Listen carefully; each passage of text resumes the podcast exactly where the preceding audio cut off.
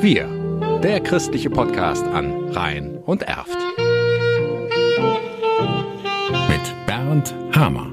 Im Erzbistum Köln gibt es rund 360 katholische öffentliche Büchereien. Eine davon ist die Köp St. Martinus in Kerpen und die ist etwas ganz Besonderes, weiß Leiterin Barbara Kratz. Wir sind eine katholische Stadtbücherei, das heißt, Kirchengemeinde und Kommune haben ihr Geld zusammengetan und haben eine Stadtbücherei in katholischer Trägerschaft gegründet. Und wir sind klein, aber fein. Und von der Schließung bedroht, denn das Erzbistum Köln wird seinen jährlichen Zuschuss von 42.000 Euro zum Ende 2023 einstellen. Die finanziellen Risiken für die Kirchengemeinde als Träger seien zu groß geworden, heißt es zur Begründung. Aber sowohl die Kirchengemeinde als auch die Kommune sind der Meinung, dass die Stadtbücherei für Kerpen wichtig ist. Wahrscheinlich wird die Stadtbücherei weiterhin in kirchlicher Trägerschaft bleiben und die Kommune wird das fehlende Geld irgendwie beisteuern. Was in den wenigsten Städten und Kommunen einfach mal so geschehen kann. Für Kerpen hat die Politik aber eindeutige Signale gegeben. Alle Parteien haben sich positiv geäußert. Natürlich wird überlegt, wie kann ich sparen, wie kann ich Gelder zusätzlich akquirieren, dass das Loch gestopft wird. Aber wir sind auf einem guten Weg, denke denke ich. Und das ist wichtig, denn die Köp St. Martinus ist wichtig. Stefanie Langner geht oft und gerne dorthin. Sowohl für mich als auch für meine zwei Söhne. Wir lesen viel, auch zusammen, aber man kann irgendwie nicht jedes Buch mal selber kaufen. Wir können DVD-Filme ausleihen fürs Wochenende abends zum Gucken. Ich lese selber auch total viel. Das bedeutet mir viel dann auch einfach Bücher mal auszuleihen, weil so kommt man auch mal auf den Geschmack, Bücher zu lesen, die man selber vielleicht so gar nicht in der Buchhandlung in die Hand nehmen würde. Und deshalb bedeutet uns das schon sehr viel. Aus etwas über 20.000 haptischen Medien und 22.000 E-Medien kann man in der Köp St. Martinus wählen.